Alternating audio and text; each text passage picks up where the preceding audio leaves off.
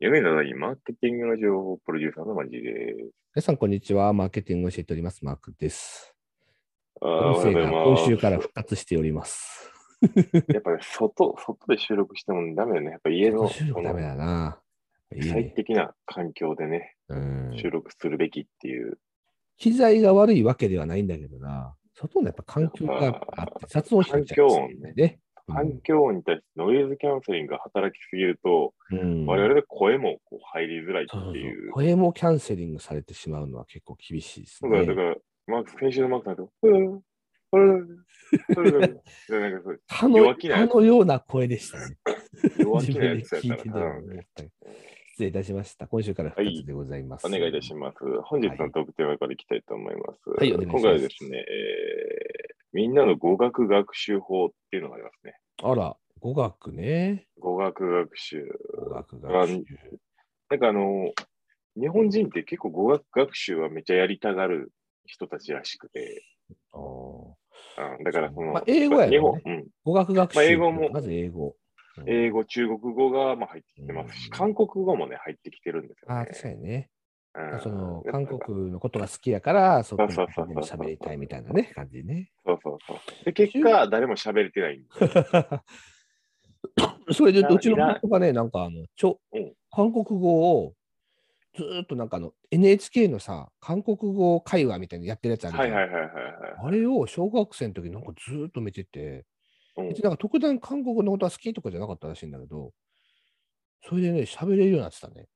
何それ天才か？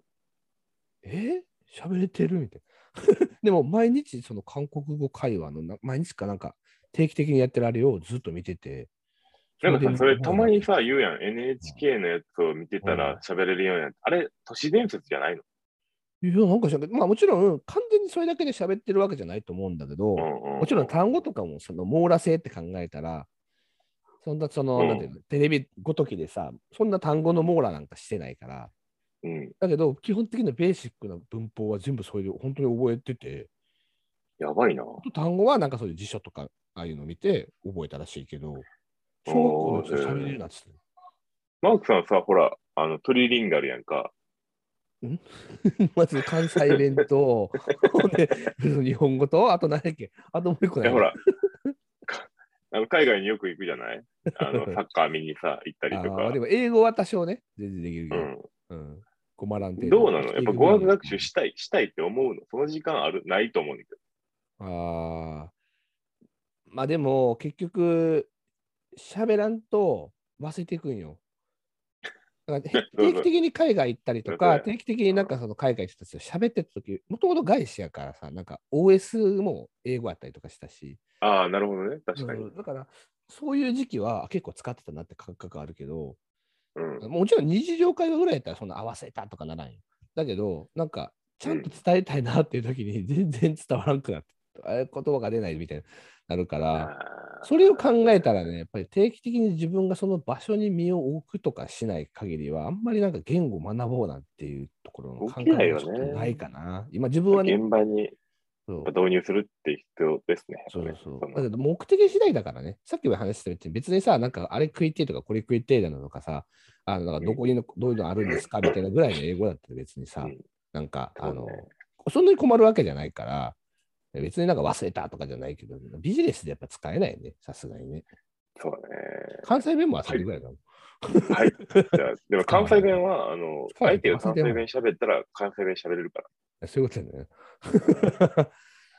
で、だから早く俺、京都か大阪に支社が作りたいんだよね。それは奈良、奈良じゃなくて。奈良には土地はあるけども、人も経済もないから、あでもみんな大阪の方出てきあるもんな、言ってもな。そうそうそう。で、しかもその距離めっちゃ近いからさ、割と、奈良と大阪って。うんちょっと大阪か京都に支社作ろうと思ってる。で、ところで今日のニュースいきたいと思います。はい、お願いします。えー今日はね,、はいね、マーケティングっぽいニュースじゃないんだけど、まあ、確かにこれ考えさせられる面白い話やなと思ったのでね、とちょっと持ってきたんですけど、えっと、これは IT メディアかな。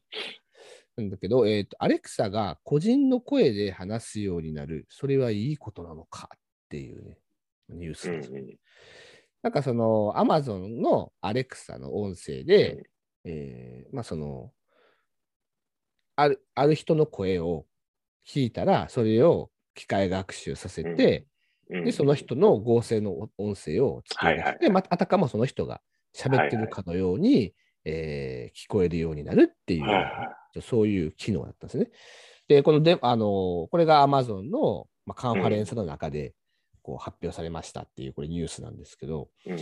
でまあ、そのデモの中で、あの亡くなったおばあちゃんの声を、ね。その少年、まあそのね、おばあちゃん会ったことないんだけど、えっと、読み聞かせるっていうなんかデモが行われましたっていう、まあそんなあの感じのことです。で、この手の話って別になんか Amazon が初めてとかじゃなくてさ、あね。の個人の人の顔を再生、ねそう、そう、顔を再生しようとしてたりとか、その人がなんかその喋る声を再生しようとしてて、いろんなところでやってるわけじゃないあるあるある。っていうところからこのニュースで、いやでもその人の声再生するのって、どえいいはいいことなん？みたいな、なんかね、あの、考え方にも考え方にもよるけど、うん、人が死ななくなるよね。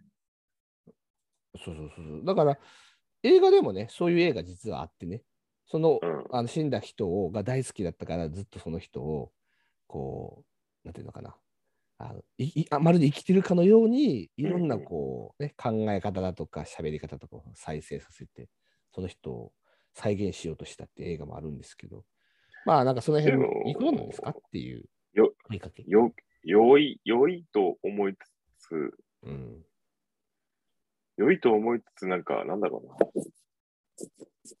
き区切りがつかないよね。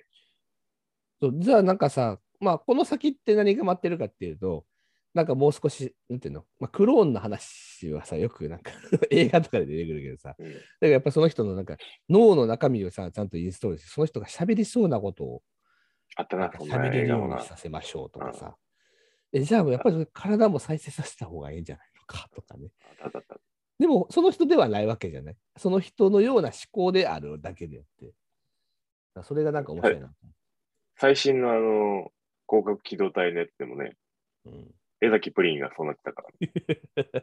あ、ネタバレや、ネタバレ。すぐそういう話、そうそう、すぐそういうこと言っちゃうから、すぐアニメの話になっちゃう、ね。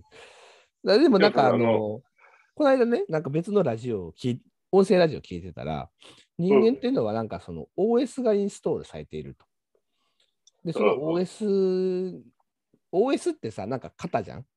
はい。クリックしたらフォルダが開くとかっていう、なんかルールベースで動いてるものを、まあ、OS っていうふうに言うわけですけど、その一つの OS の中に、人間はあ 時を経つにつれてずっとあの良くなることしか考えない OS が入ってると。だから、なんか、例えば300年後生きたいとか、なんかなんか100年後どうなってるかみたいな、なんかそういう輝かしい世界をみんな想像してるんだけど、人間がいなくなって地球が滅ぶ世界は誰も想像してないみたいなことをなんかそのラジオでも言ってて、だからそのうん常になんか良くなっていくと改善していくっていうことがベースになってる OS なんだとかって話した人もいたんだけど、まあ、確かにそれそれはわかるけどな。ね。